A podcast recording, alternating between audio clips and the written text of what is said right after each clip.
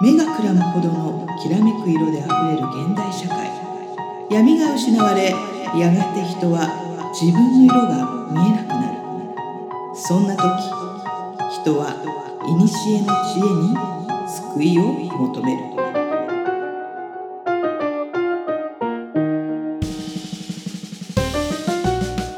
このポッドキャストは2万年生きてる魔女で占い師の真帆さんと自由人で何でも屋の上ちゃんが魔術占いオカルト人生哲学などの話題を中心にゆったり話すポッドキャストです。皆さんこんばんは。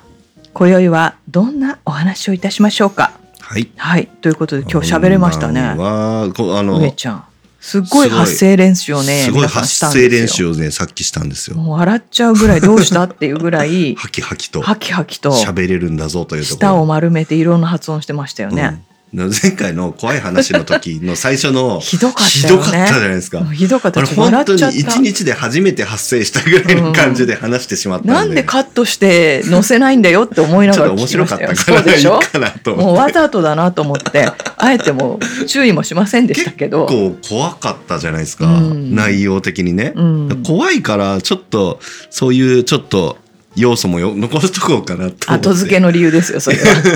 真帆さんは多分しっかり怖い話やりたいタイプだ本気でやりたかったね、ちょっとやっぱ魔女カメちょっとなんかちょっと笑いを入れたいなっていうのが俺はちょっと上ちゃあるんですよ。はい、はい。まあそんな微妙なバランスでやっております。喧嘩しない程度にやっております。そうです。はい。はい。絶妙なバランスでね。そうですよ。はい。はい。ということでさあはい。今日はどんな話しますか？今日ね、まあうん。久々にうん、1ヶ月ぶりに収録、はい。まあちょっと前回ちょっと怖い話壊れちゃったんで、うん、前ね。一、瞬撮り直しはしたんですけどね。先週撮り直したんですけどね。そう。先週だったっけ、うん、先々週。まあ、うん。まあでもその時はサクッとね、うん。終わっただけなので。そうそうそう。ん。1ヶ月。はい。2人ともね、九州、九州行ってたんですよ。そうなんですよね。別に向こうで会う、会うわけでもなく。ちょうどね私が行って帰ってきた次の日ぐらいに上ちゃんが長崎行ってたんですよ、うんうん。だからもうまんまとうん。スルーだねっていう感じで、どうでした？えーっとね。いろいろちょっと私は聞いたんですけど、ええあのー まあブログとかにも書いてるんですけど、うん、うん、と真帆さん、うん。大人になって帰大って人になって帰って。でもねあの私、えーっとかつて結婚する前と、うん、あじゃあごめんね。えーっとあれ？私これ言ってるかな？放送で。修学高校生の時の修学旅行の時と、うん。かつて結婚する前の独身最後の旅行と、うん、であのーシングルになって息子連れてうん、旅行に行ったのと、うん。で今回の長崎で4回長崎行ってるうん、ですよ。でやっぱりちょっと長崎好きかもってうん。思ってるんですよね。えー。うん。どういうところが？多分ねちょっと異国情緒やっぱり溢れるじゃないですか。うん、で京都も好きなんだけど、うん。あのなた多分ね建築物だと思うんですよね。うん。でその5月に、うん。あの九州の小倉にも行ったんですけど、ややっぱり税関があったりするので、うん、少しこうヨーロッパ調のさ、うん、うん、大正ロマン的なイメージがあって、うん、あのそれがすごくやっぱり合うんですうん、よ。うん、うんだからなんかそういう土地に住みたいなってうん、思ってるんですけど全然話違うんですけど、うん。なんかどっかに住みたいとかって上ちゃんある？そうだこの話をしようと思った、あ、そうなんだ。うん、今思い出した、どっかに住みたい？うん、ほら俺、上ちゃんはさ車も買ったし、うん。いろんなところに行きたいっていうのは散々聞いてるんだけど、うん。この土地は住んでみたいなっていうのがうん、東京以外である、俺は。なんかう、ん。島とかう、ん、そっちに興味ありますけどね。最終的には、なんか住むんだったら島とか。え最終的に住むはいいくつぐらいの設定もうだからもういわゆるうん、定年退職後みたいな、まあ70ぐらい。じゃあそこで死ぬ感じ、そうそうそうそう、へー。うん、なんかそういうまあそこもさあります。うん含めると多分あのもう上ちゃんと年齢が親子ほど違うので、うんその差はあると思うんだけどそんな変わんないですよ。私変わんないよ。2万年生きてるんでね。うんそれ親子っていうのまたちょっと。うん そうえっ、としんまあ、いわゆる対の住処っていう言葉があるんですけど、うんそこでね終えますっていうような感じで、でもおじいちゃんおばあちゃんになるんだったら、うん逆に駅前がいいかなとか思うと、うん。あの便利でねそうそうそうそう、ってなると島に行こうっていう気はあんまないわけですよ。うん。で島に行ってもまああの何かあった時にうん。あの動きやすいもしくは何かあった時は覚悟を持ってみたいな、うん。まあ、そこだったらあるけど、ね、そういうのってあれだよね。上ちゃんの個人的な考え方なのか男女の差なのかうん。なんだろうね。俺もね、なかったんですけど、うん。箱庭療法ってご存知ですか、もちろんですよ。私なんかその箱庭療法のグッズを作ってる会社のサポートを今してるんですけど、うん。えっ、とですね箱庭療法って調べていただくと出るんですけどあの小さ小さなそうね。じゃあ例えば、えー、30センチ45センチぐらいの箱の中に、自分が住みたいとか、うん。自分の、まあ、マインクラフトみたいな感じですよね。まさに、まそうまさにね、はい。であれをリアルにうん。ここにひ人間を置いてここに動物を置いてここうん。に桜の木があってここに牛がいるみたいなものを作ってもらってそれで、えー、とその作った人の精神状態を、うん。まあ、少し分析すうん。るみたいなやり方が箱庭療法っていうんですけども、それのお手伝いをしてるのね。そうそうそう。うん。で、うん、箱庭を作ったんですよ、俺。はいはいはい。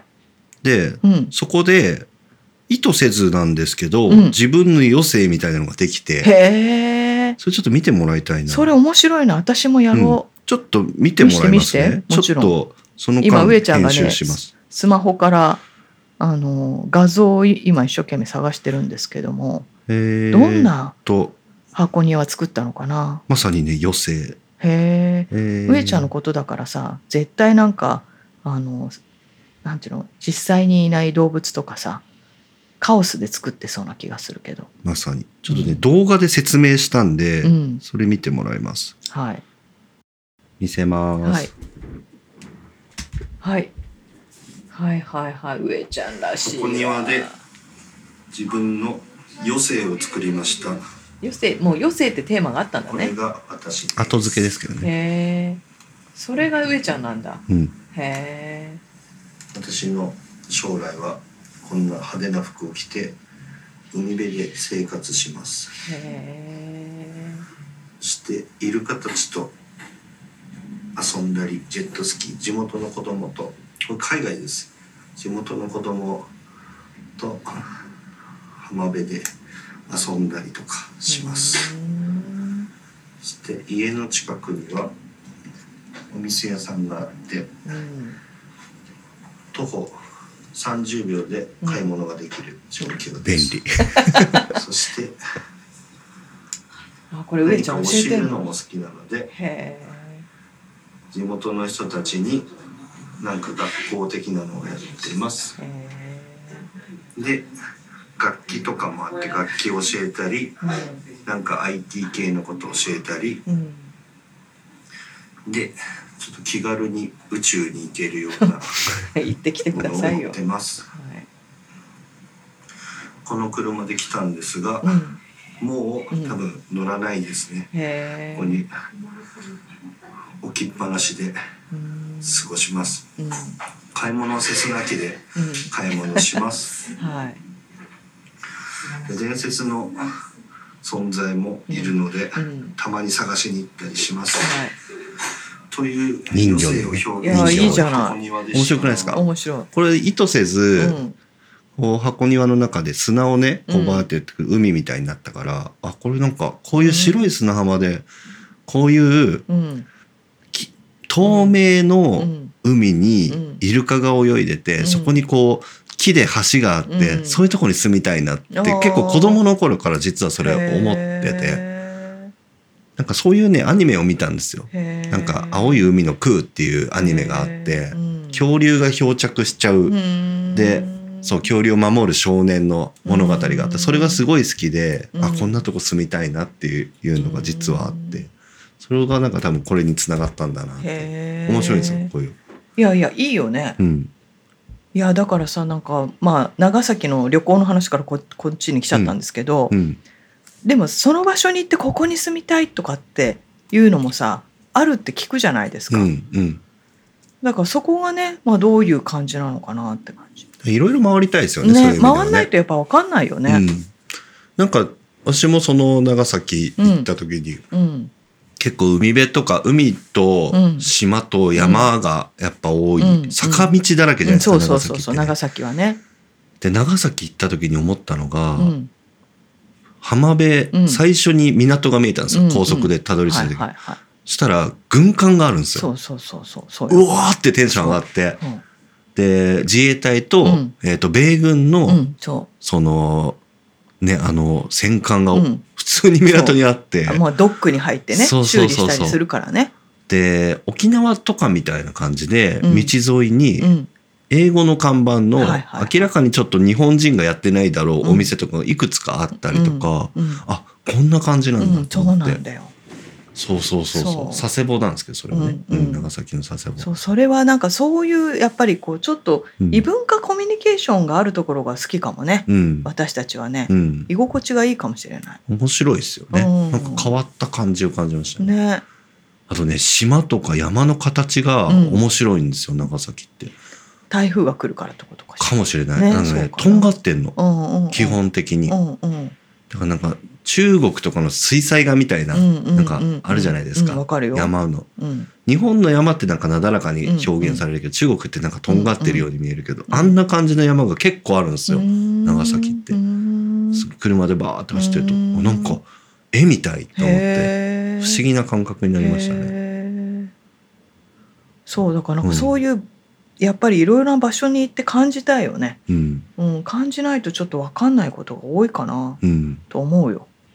うん。住みたい。うん、住みたいかと言われるとあんまでしたけど、まあ住みたいって思うほど分かんないしね、わかんない。ううん。んそうか。っていうのをちょっとなんか上ちゃんと話しててうん。思い出してみましたね。うん。皆さんは、えー、とこうこういうところに住みたいとこありますかね？でも私今の上ちゃんの箱庭療法の話聞いて、うんこうそれこそどっかのコーヒースタンドでうん。ゆっくり座って、うん。こういうお家に住みたいなとかこういうところにいたいなって、まあ、結構やるんですよね魔術として。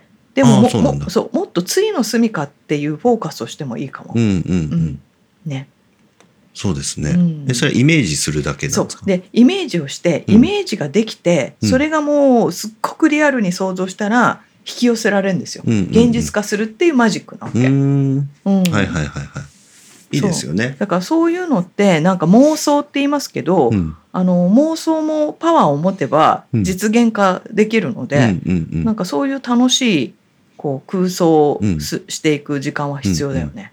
私もだからその箱庭で具体的にそういったものを置いていくと、私そういうイメージってあんま出てこないタイプなんですけど、やっぱ置くとうん結構鮮明にイメージあこれいいなとかうんなったんで、うん。それこそ箱庭じゃなくても、うん。それこそマインクラフトとかね、うん。なんかそう自分で作れるうん。ツールって結構ゲームとかでもいっぱいあるしうん。なんか家を仮に建てられるサービスあるんですよ、うんうんうん。なんかネット上でブラウザ上でできるやつとかもあるから、うん。そういうのを使って具体的にイメージ化していくと、ああいいと思うねよ。いいですよね、ううん、んうん。こんなところに住みたいな。そうだね。そしたら上ちゃんどんなところに住みたい？あのじゃあ家をうん。今今建てるとしたら、うん。何階建て？これは1階がいいです。いいね、うん。私も1階建てがいいな。で上は全部屋上として使えあー。だしまあ1階だけど、壁画の後ろに 階段がついてるとかがいいな。バイオハザード的なね、はいはいはいそれマストですよね。もうそれスマストなんだよ、隠し部屋はマストな気がそうなんだよ、そうそういうのもうひあの平屋でもいいんだけどちょっとそういうの作りたい。っ遊び心いいですよね。うん。ていうのができるとちょっとねテンションが上がる、うん。うん。うん。うん。まあ、できなくはないと思うんでだって内装だけだったらね、うん。あのコツコツ自分たちでやればできなくはないから、うん。うんまあまあまあちょっとそういうのは楽しみとしていいかな、俺ね外観は豆腐みたいなのでいいんですうんよ、確かに。うん。うんわかる。掃除しやすいし水バーってかければ掃除 OK みたいな状態にしておいて。中がね。中はうん。いろいろなんか変え変えられるようにしたい、うん。なんか間取りすら変えられたらいいなって思うぐらいなんで、うん。うん。いやいいんじゃだから平屋でほら別に個別の部屋っていう設定しなければ、うん。えっ、となんつうんだっけこのパーテーションみたいのをうまくさ、うん、動かしていけば見た目は変えられるから。そういうのあってもいいと思うんいやだよな。あいいと思うよ。なんかね、うん。もう本当何もパーテーションなかったらもうだだっだ広いだっ広くてパーテーションで小体育館みたいな。そうそう、うん。まあリアルに家族がいると、うん。隣の部屋の音とか聞こえちゃうっていうので、壁にしてるんだと思うけどね。真帆さんって前うち来たことありましたっけ？ないないどこよ？板あ橋区の家。ピ板ックさんとかは来たんですよ。ないないヨシさんとかも来たことあったり。あれだって1階にワンフロアしかなかったそうでしょ？そうそう。まあ、まさに小体育館みたいな部屋に住んでた時で、うそこで前、あの、収録したりしてたんですよ。そうそうそうそうゆとたわとかも来たりとかね。そうそうそうそう。で、そこは変なキャッチボールできるんですよ、家の中で。そんぐらい広くて。すごいね。で私の中で、半分スタジオ、音楽スタジオうん。半分とは言わないか、4分の1ぐらい。い。で、半分はリビング兼キッチンみたいな感じにして、で、し寝室も全部がフラットにすぐ行ける状態。面白かったですね、あれは。それで家賃当時いくらだったの？10万、10万ですね。えー、安いね。安い。で、環七沿いだ、カンパチか、カンパチ沿いだったんで、あのー音出せるんですよ、結構。うんうん、まあね。うん外に響かないんで。ライブやってましたもん、家で。すごいね。いや、まあだから、うん探せばあるんだよね。ありますね。うん。だから探すためには、どうしたいかもちゃんとうん。見極めないとね、うん。うん。いけないよね。でその物件探すときに、うん。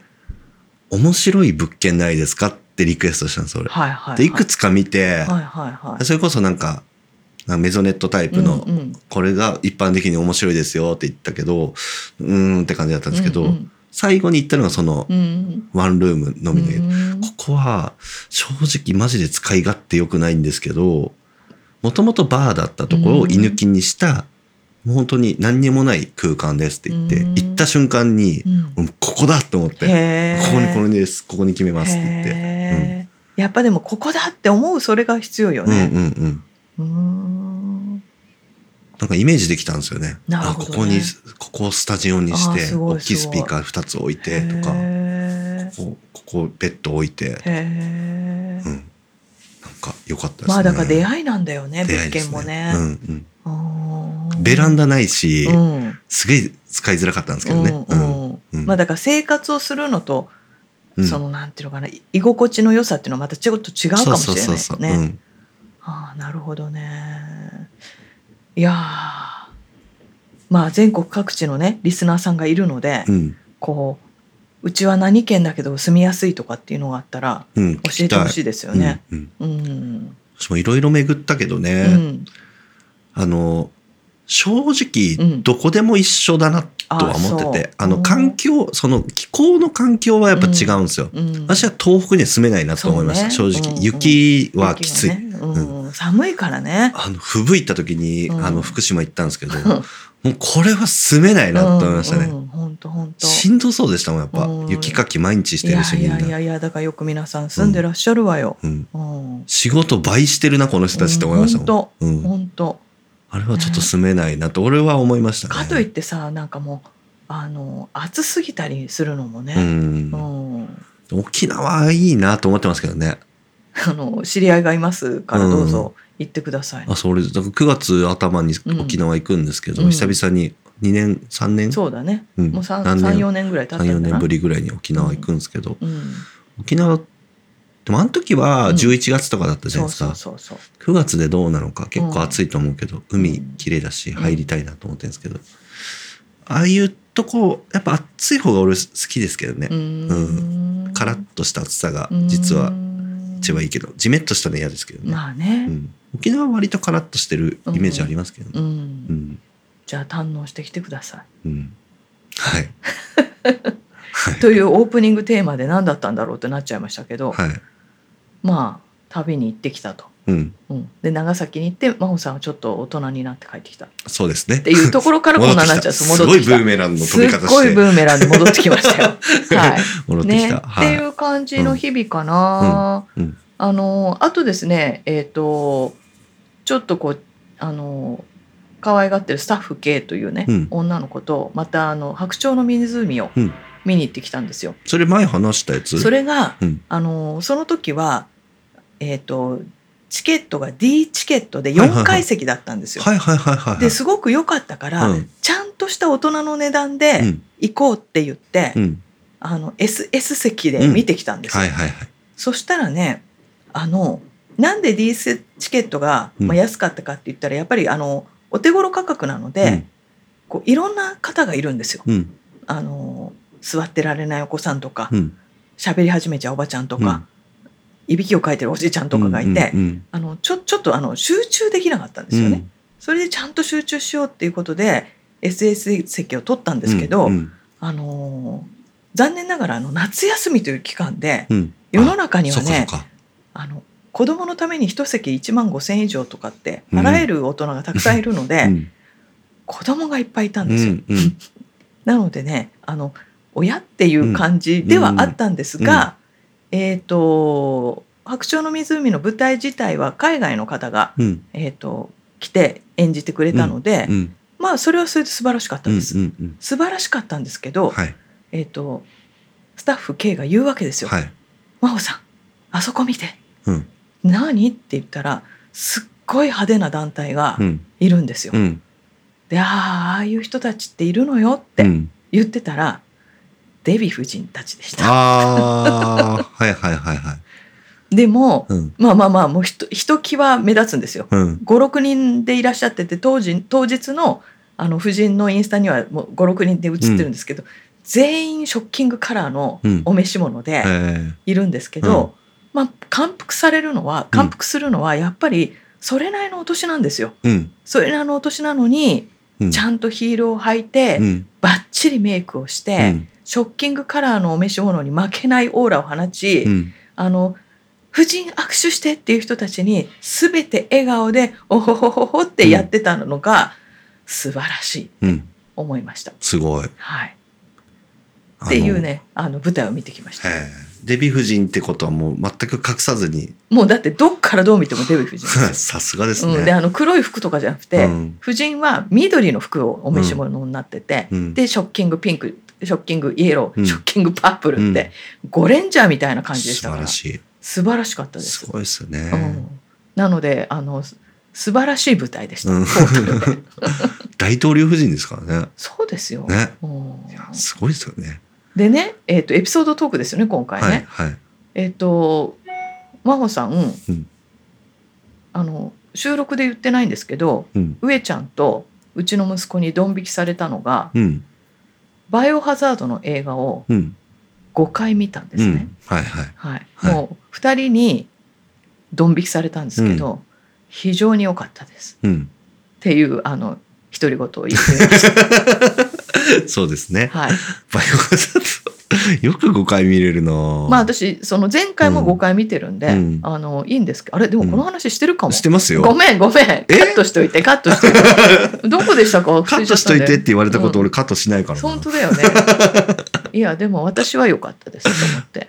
いや今、本当だよねって言いました？何？本当だよねって言いました。言ってた？うん、俺ね、結構ね、もうね、あのね、面白くて、それが。あの、怖い話会も、うん。あの、そこなんかね。カットしてるんですけそうど、わかるよ。真帆さんが結構噛んでるんですよ。噛んでんですそよ。れが、真帆さんはそういうキャラじゃいけないなと思って、はい。噛んでる、まあ、カットしてない部分もあったんですけど、編集しづらくて。はい。一番面白かったのが、はい。なんつってた？あの、そのおじそんが、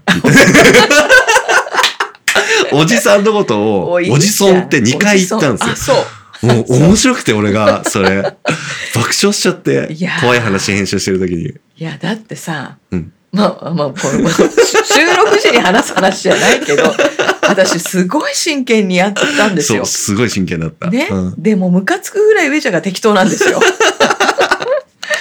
その中でやってるから、うん。噛むわけ。そう。ね。おじそんはマジで面白かっうんた。俺わざわざ、うんお盆に入った13日の午前2時から編集開始したんですよ。わざわざじゃなくてたまたまだよそれは。まあね。一番怖い時間帯にやりたいなと思ってやったけど、はいもう爆笑してて、深夜に。いやいやだからあの結構プライベート的に私を知ってる人はうん大体そういうキャラっていうのは分かってるんですよ。うんうんただあのイメージが そうそうそうそう。私の場合イメージがかなり先行してるので。あの怖いって言われちゃうだけで結す。構ね、真帆さんのそういうとこ面白いんだよな。そうそうそう笑っちゃいけない雰囲気醸し出すんだけど。そうそうそうさもななかったことにしてるけど全部把握してますからそうそう本人は。近い人そは突っ込めるんですよ、真帆さんに。いやあの近いけど怒られたら嫌だなってうん本当に思ってる人は突っ込まないわけ。でも怒られるのも楽しい、うん上ちゃんとか、うんよしさんは突っ込んでくんですよ。確かにね。うんで私に本気で怒られる そうそうそうすっごい最低みたいなね顔をされるっていうのがもうパターンなんです。それも面白いけどね。はいね本気で真帆さん別に怒んないから。怒んないよ。ぶち切れはしないから。そうそうそうあんたねとみたいなことはないから。淡々としてるだけでそうそうそう。皆さんのあのイメージがねそうなってる。そうそうそうそう、はい全然怖くないですよ、真帆はい。さん。っていうことでフォローになってんだかなってないんだか分かりませんけども あとはどんなことがありました上野さん？私はね、めちゃくちゃいろいろあって、うんめちゃくちゃいろいろあって、どうしようかな、どれから話そうかな。私もだから、その、九州。行ったんですけど、はい、九州の話しよ長崎は、うん。えっ、と、家族と落ち合って、あそうなんだ。はい。であ、お墓参り、うんえっ、と、うん。親父が長崎の佐世保生まれなんう。ですね。うんだから佐世保のゆかりのあるとこを、うん。うんえっ、と、巡ろうって言って、えっ、と、結果的に長崎とうん。行ったのが佐賀と、うん。えっ、と、大分、うんうん。いいね。うん、あと福岡か。うんうん。そこら辺結構ぐるぐる回り回あってるんですよ。そうなんだ。おーそう。で、長崎何で行ったかっていうと、うんえっ、とね、長崎市の方に、うんえっ、と、墓があるんですよ。うんうんで、前もお話ししたんですけど、私の、うんえっ、と、血縁うんの人で、うん日本うにんカメラを初めて持ち込んで、上野彦馬っていう、うん血族がいるんですね。うんで、えっ、と、その人の、うんえっ、と、公園みたいなのがあるんですよ。うんうんそこのすぐ下にう、んどうやら上野家のうん墓がある。うんで、うんそれも、えっ、と、これ実はその上野彦馬っていう、うんえっ、と、その、それこそ坂本龍馬の写真を撮った人なんです。あの有名な。有名なね。で、坂本龍馬の像とかがあるんですけど、公園にね。で、その坂本龍馬とかで有名なんだけど、うん。まあ結構話によると、ダメダメ人間だったっぽいですね、上野彦馬は。うん。まあすごい、その、いろんな当時のうん。有名な、うん。それこそ、あのー新選組の写真とかも撮ってたりとか、そういう有名な写真とかもあるんですけど、うん。まあ、女関係とかね、うんうんあんま結構、ダメダメで、あの、まあ、いろいろその、あの、奥さんに愛想つかされたりとかね、あったらしいんですけど、うん。えっ、と、妹うのん。おもりおばさん、うん。森おばさんって方がいて、うん。その人が面倒を見てたんですよ、彦摩の。うん。で、そのおもりさんっていうのが結構、すごい、なんていうんですかね、できた人で、うんで、有志でう、ん。おもりおばさんに会いたいっていう本を作った人たちがいるんですよ。へでその作るために、うちのおじいちゃんにヒアリングに来たり、ーうん。そうそうそう、そういう感じで、そういう本を作ってて、うん。その本を手がかりうんうに、ん。上野家の墓を探しに行ったんですよ。えーいいじゃない。面白いじゃない？これで、インディ・ジョーンズの話になるんですけど、ね。うん。で、うん。誰も墓の場所を知らなかったんですよ。うんうん。だけど、その有志で本を書いた人たちが、おもりさんのうん。お墓を探し出してくれて、うんうん。でその本にうん記載されてたんですね。へで、親父はそれを知ってたんだけど、うん。行く機会がなかったから、いい機会だから探しに行ってみようって言ったんですよ。で、上野彦馬のうん。お墓っていうのもあるんですうね。んうん。で、そこは結構でかい、うん。でかく、で、綺麗にされてて、うん。ちゃんとなんかお供え物みたいなのもやっぱされてたので、うん。誰かしらがやっぱやってるんですね。うんで、上野彦馬は、えっ、と、直接の血のつながりじゃないんです私。だからその、妹のうん。家系なんですよ。うんうん。だから直接はつながってないんだけど、その上野家の墓っていうのは、そのおもりおばさんがうん。眠ってるお墓っていうのが、どうやらその、上野彦馬の墓を降りてったところのうん。後藤家を曲がって、佐藤家を曲がって、っていう地図があるんですよ。すごい簡易的な地図なんで、それをもとにう、ん。これが後藤家だみたいな感じで、こう山を降りていくんですね。うん本当に結構うん。崖みたいなところで階段があるようなないようなところを降りていくと、うん。あったみたいな後藤家だ、うん。ここ曲がろうって言って行って、うん。で上野家の墓を探し当てたんですよ。でそしたらおそらくここだよねってところが、もう茂みになってて、うん。誰もなんていうんですかねそのちゃんとうん。お墓参りをしてなかったっぽいんですよ。うん。多分おそらくその見つけ出した人たちがおそらく20年前ぐらいうん。に行ったきり誰も行ってないとこだったから、多分ここだけどお墓が見えない状態になったんですね。はいはいはい。で親父とかは「まあしょうがないよね」って言ったけど俺ワクワクしちゃって。はい。ちょっとカメラとか持ってたから全部預けて、ちょっと行ってくるねって言って、うん。やめろって親父に言われたけど、ガサガサって入っていって、うん。でツタとかをブワーってあの取っていうん。って、うん。でお墓のお墓にもやっぱツタがこびりついてるんで、それもガーって虫とかいっぱいいたけど、うんうん 妹もいたから、お兄ちゃん、蚊が後ろにとか言って、蚊に襲われてるよって言って本当だよね。いい、いい、いい、今そんなんいいからっつって、でバーってブやって。ってやって、うん。で、こう、とツタを取っていくと、上の毛って出たんですよ。えー、すごい。すごいと思って。すごい、超ワクワクして。うん、それ直接の上の毛じゃなくても、うん。すごいことじゃすない？ごいことですよね。ねで、ちょっとお墓うん。のその名前のとこだけ、一人でちょっと手に負えないぐらいツタがあったんで、まあそのうん。お墓の周りだけバーってツタを取って、うん。で改めて来ますねって言って、改めて上の毛引き連れてきますよって報告してうん、帰ったんですけど、あれはねインディ・ジョーンズでしたいやいいことしたじゃない。リアルインディ・ジョーンズ、いへやでもそうなっちゃうんだなと思って、うん。やっぱそのえっとね上野家のうん。えっと、ひいひいおじいさん、ひいひいおばあさんがそのおもりさんなんですよ。うーん。だから親父も会ったことはない。うん。そうなんですよね。だから、誰もそこに墓の存在を知らないぐらいだったんですよね。だから、そこら辺の、なんかね、7代前ぐらいまでは先祖供養した方がいいっていうのを聞いて、うん。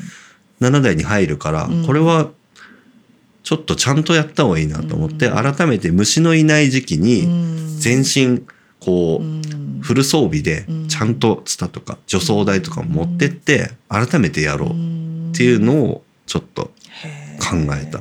すごく面白い体験しましたねこれは多分すごくいいことしたんじゃないかなまあね、うん。あのいやわかんないですよ、うん。あの全然実は蓋開けたらうん。上の毛全然違ううん。人かもしれないし、上の毛を呪ってる人が入ってるかもしれないしわからないけど、でもうん。基本的にうん。いい話じゃないですか。あの実は蓋開けたら違う人だったとしても、うん。自分たちの先祖に会いに行ってうんビリビリねツタを破ってたら、うん。あの上野が出てきたって言ったら、まあそれは嬉しいよね。うんうんうん、だからもうそこはいいんじゃないですか。うんでまたみんなで行こうって言って、うん。20年経っちゃうかもしれないし、まあ覚えてるってことが一番の供養ですから。うん。そうですよね。そ自分がもし死んだら覚えといてほしいし誰かが覚えてくれてたら嬉しいし、うん。で自分の墓があの状態になってたら嫌だなってうん思うから、そうまあだから、うん。ね文化としてお墓っていうのが残っていくかどうかちょっと微妙だなって、うん。個人的には真帆さん思うけども、うん。あのーお参りができる人はねうん。それこそこの心の拠り所としてねうん。あのああっていいんじゃないかなって個人的にはやっぱ思いますよ。あいい長崎の旅でしたね。い。や本当に、まあ、それちょっと目標ができたというか長崎に行く理由もできたし、うん、これなんか本当心から墓をきれいにしたいなと思ったんで、ああいいことですよ。ちょっとフル装備で今度行きたいな、ぜひぜひ行ってください。うんうんうんね。ねなかなかそんな機会もないし、そう。ん。う。そね、面白いな面白い。いやだから、ま、前も私孫女将で言ってるかもしれないんですけど、ううんちの父の実家のお墓をねうん。あのお参りに行くっていうちょっときっかけがあった時うに、ん。もう亡くなりましたけど母はうん実家が嫌いなので、うん。思い出したくもないんですよ。うん。でじゃあじ父の実家に電話をして、うん。どこにお墓があるって聞くのも嫌なわけですよ。で唯一の手がかりが母の若い結婚した時に1回だけうん。行ったことがあると。うん。で父の実家から出てうん。右行って左行って右行って左行ってうん。いうだけ。うん。であの地図を見てもうん。分かんないわけですよ。お墓前マークはなくって、うん。でその時に真帆さんがピンときて、うん Google Earth で見たわけ。うんうんそしたら右行って左行って右行って左行くと、うん。地図上にはお墓のマークないんですけど、その画像上ではうん。お墓っぽいうん段うんうんところがあって、うんでそれを信じて当日一人で行くんですよ、うんうんタクシーに乗って。うん。でお墓参りをしたって流れもあるから、うん。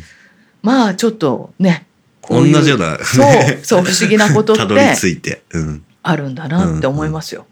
うんね。で改めてだからその、自分のね顔も知らない孫の孫？孫の孫ひいひいじいさんだから、うん。孫の孫か、うん。うん。だから、そんな見も知らないやつがいきなりツタにまみれたやつをガーって開けてくれるって多分超嬉しいだろうな。まあそりゃ嬉しいと思うこれよ。お盆の前にいい行動したなと思って、うんお盆に来てくんねえかなって思ってたんですけど、うん、ど全く来なかったです。そうなんですよね。私そういうの全然感じない。そんなもんなんですよ。夢も何も見ずにお盆を過ごしましたけど。期待してる人ほど来ないんですよ。来ないですね。うんいや、だいぶお盆時期、なんか不謹慎なことしたんですけどね。やめてください。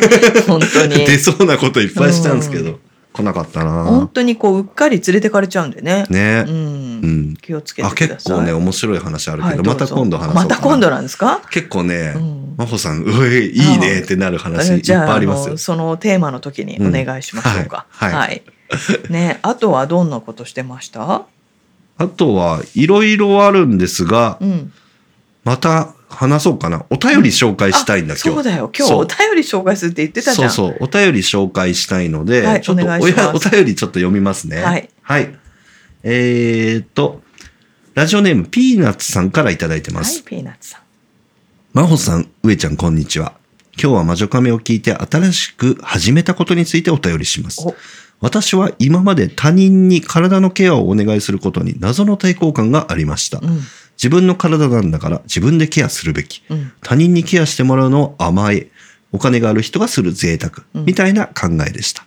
昔、数回だけ行ったマッサージや整体が満足いかず、損した気持ちになった経験から不信感もありました。うん、でも、お二人がマッサージなどで心や体のケアをされているお話や、上ちゃんのマッサージ師時代のお話などを聞くうちに、うん徐々にメンタルブロックが外れていきました。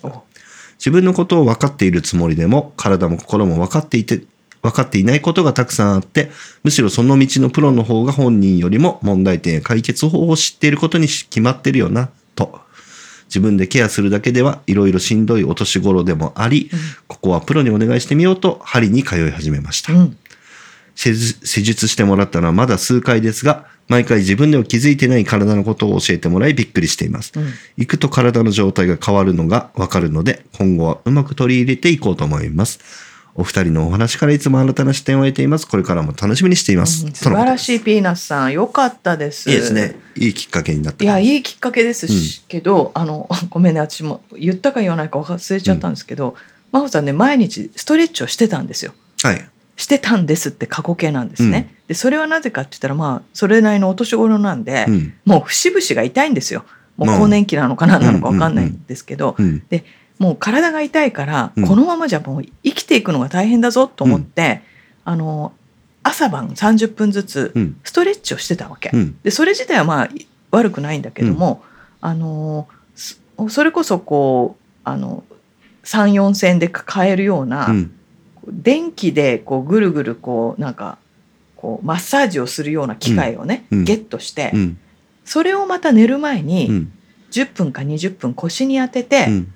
それから寝るようにしたのね。うん。うん。そしたらあんなに何ヶ月も朝晩30分ストレッチしてたのに、うん。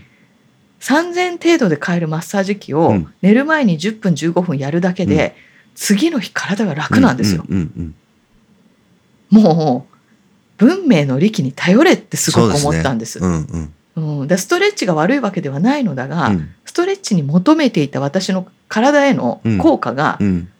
あの文明の利器であっという間に解消されたっていう経験があったので、うん。どうぞ皆さんねピーナッツさんも含めてあのもうちょっと効率のいいね何か求められると生きるの楽になるかもしれない。そうですねう。ん使ってください。ぜひあの、体と心はマジで密接なんで、本当メンタルしんどいほど、人ほどうん。マッサージ受けると、うん。結構びっくりするぐらいメンタル変わるんで、そうなんですよ。でしんどいなって時は受けるといいですよ。で、うん。あのやっぱりさコロナ禍で恋愛事情もねうん。盛んにならなくなったので、肌の触れ合いが減ってきてるんですよ。うんで別にそのエッチなことが全てとは言わないけども、大人になるとこう親からね、うん。こう体触ってもらうこともないので、うん。やっぱちょっと触れ合いっうんてうんすごく大事だとうん思います。だから行った方がいいです。そうですね。うんまああの安いところだと60分で3000ちょいぐらいのとことかあるんで、うん3000円ぐらいだったら多分月1でも受けれると思うんで、まあねお金なくても。うん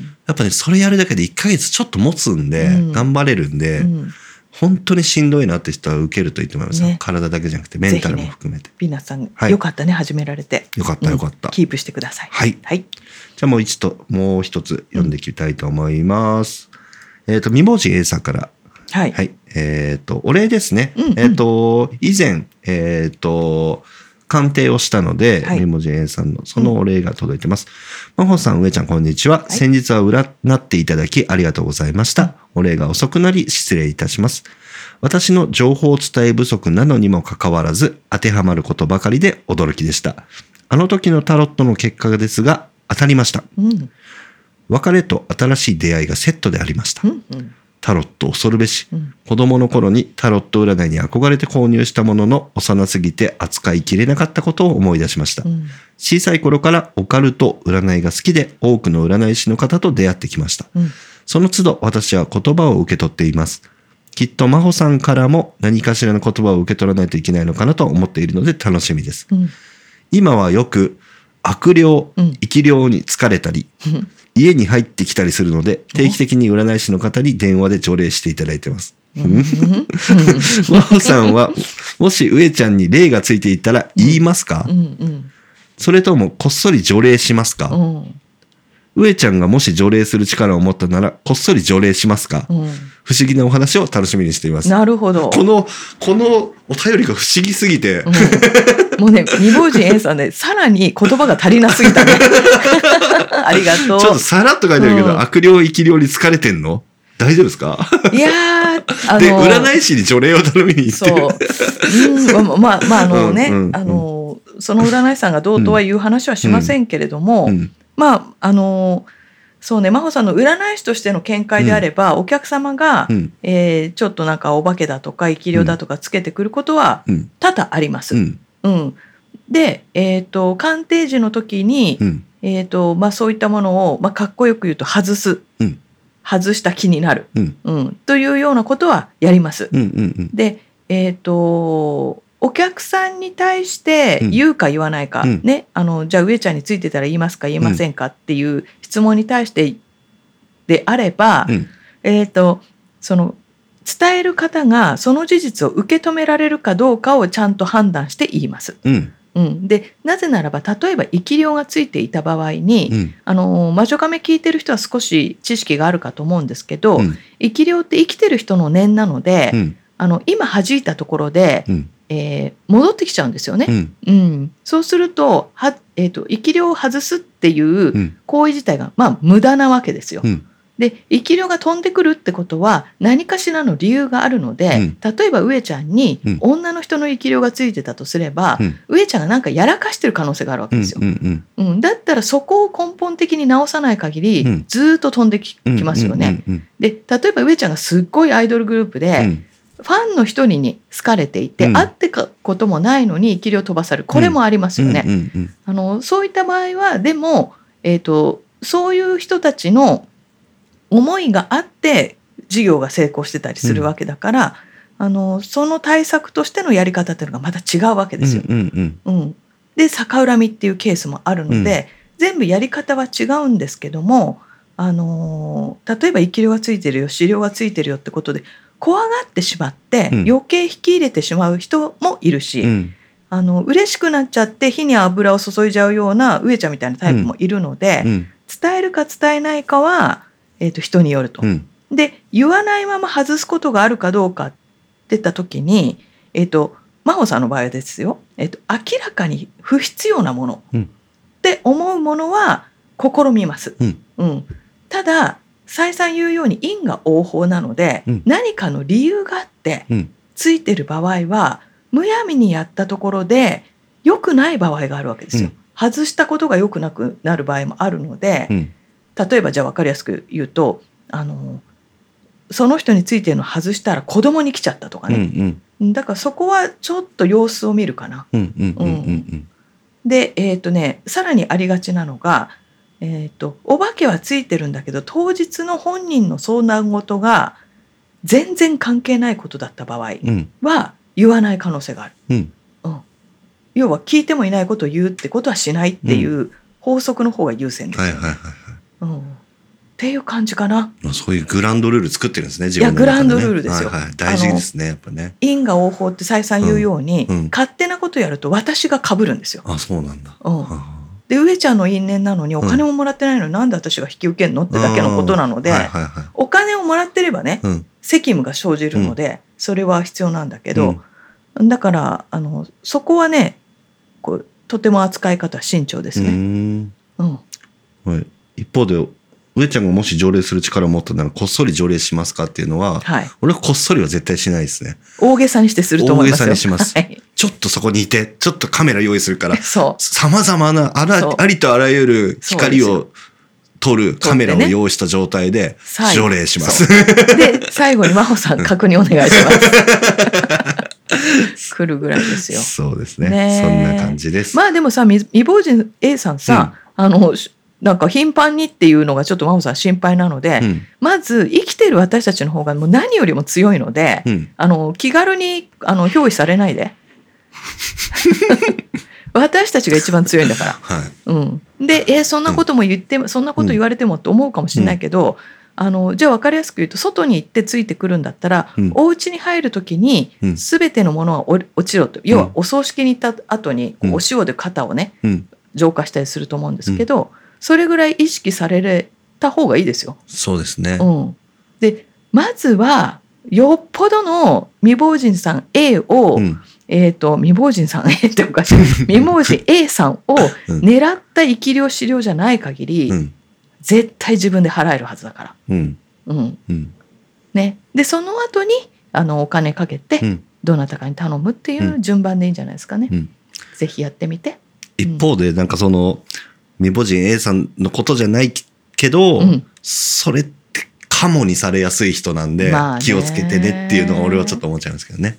除霊する人がうの、ん。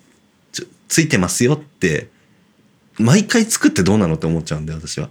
まあ、確かにど、えっ、とね、毎回ついちゃう人もいるんですよ。いるんだ。うん、まあ優しい人なんですけど、ううん。ーん。じゃあさ毎回ついてうん。外してまたつくってことは、うん。えーっとねそこにうんとねえーっとじゃあママンションだとします、うん。でマンションでお化けが1個入ってるから、うん。外すと空室になるじゃない、うん。で空室のままにしてるから次またお化けが入るわけですよ。空き物件。そういうこと。そうだからその空いてる部分をあの美味しいお肉を食べるだとかさ、うん。あの楽しいことをするだとかさあの埋めておかないと、うん。あのそこに入っちゃうっていうことだからあの絶対に自力で直せるので、うん。外せるので、うん。あのちょっとせっかくだったらうん。頑張ってごらんって感じですよね。でいつも言うように柏で打つのもいいし、うん。あのもしあれと思ったらちゃんとその手首まで、うん。もうもしくはうんとここうん。肘、肘うん。肘のところまで、えっと、帰宅したら塩でうん。あのこう浄化しながら手を洗う、うん。みたいなことしてくれるだけでも全然違う。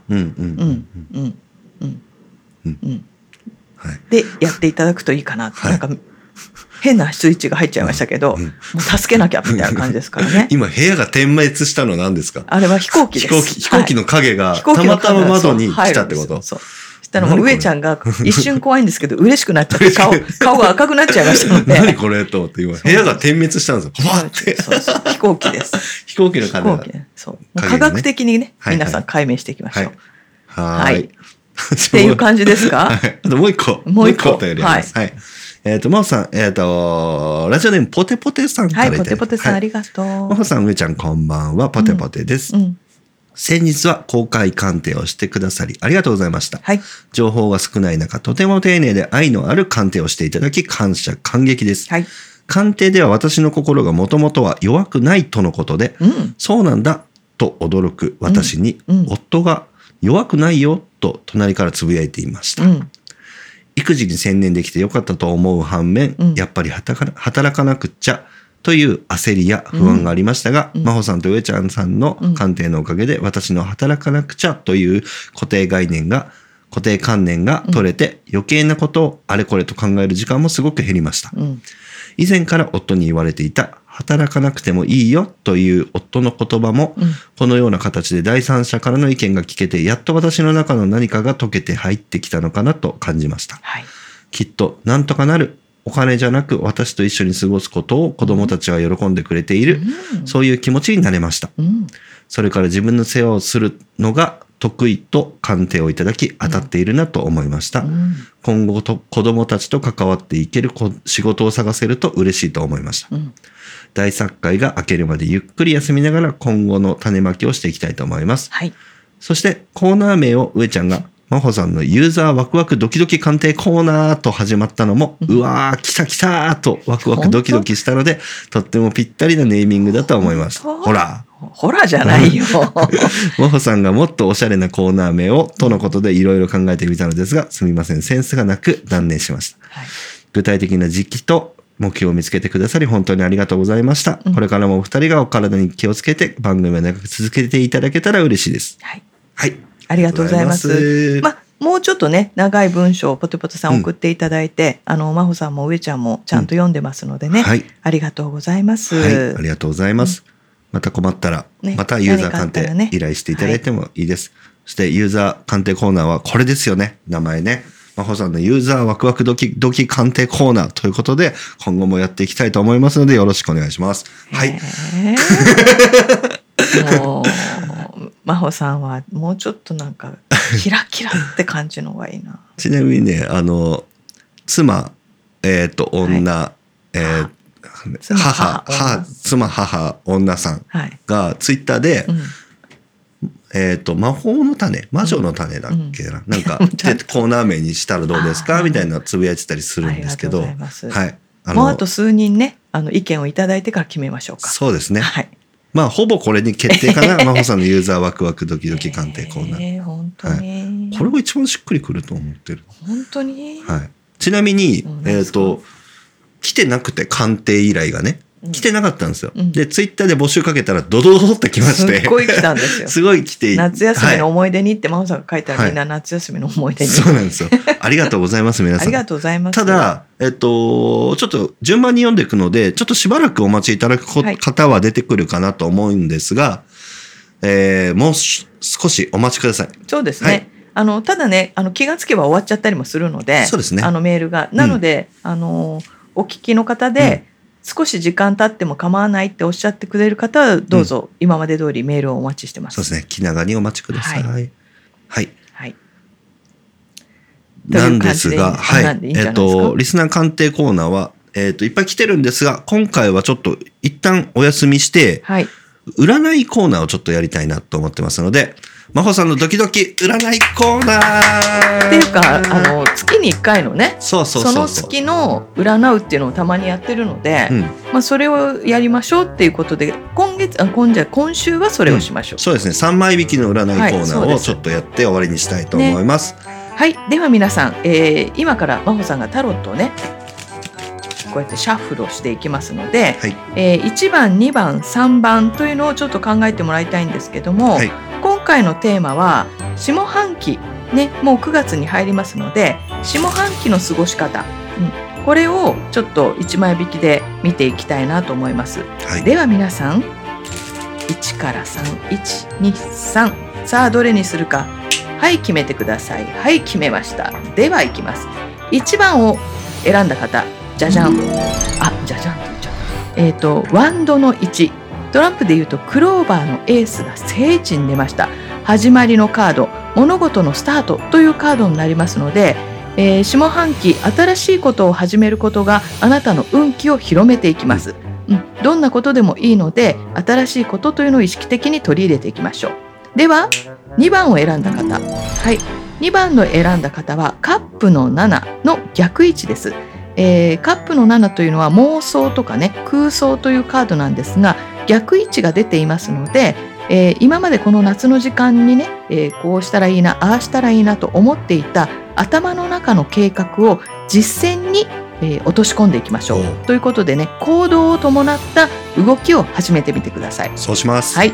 では3番目を選んだ方。はい。3番目で選んだ方はですねペンタクルのキングダイヤのキングが聖地に出ました金運爆上がりですよ。お。なのでお金に関することの知識をつかんだり、うん。えーお金を少し増やすようなことっていうのがあの勉強しやすかったりうまく結果が出やすかったりしますので、えーそういったものをちょっとチェックをしていただけると楽しい下半期になるんではないでしょうか。はい。ということで、はい、上ちゃんはまあ言葉出してたんで2番を選んでまか？今ですすね、私夏計画してたことは、うんうんちんどん屋になろうと思あ言ってたいろいろちょっとね、はいそ伊勢神宮とかにも行ったんで、うんうんまたちょっと話しますね。そうですねこれちょっと実行に移します。ああぜひやってみてください。はいね、皆さん1番2番3番それぞれ選んだ方ぜひ下半期素晴らしいねあの半年過ごせるようにちょっと噛んじゃって。もうね上ちゃんの口がニヤって笑うのが視界に入るんですよ。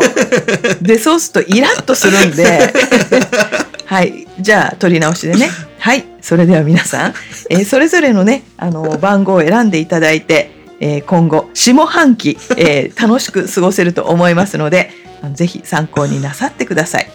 それでは今夜はこの辺で。おやすみなさい。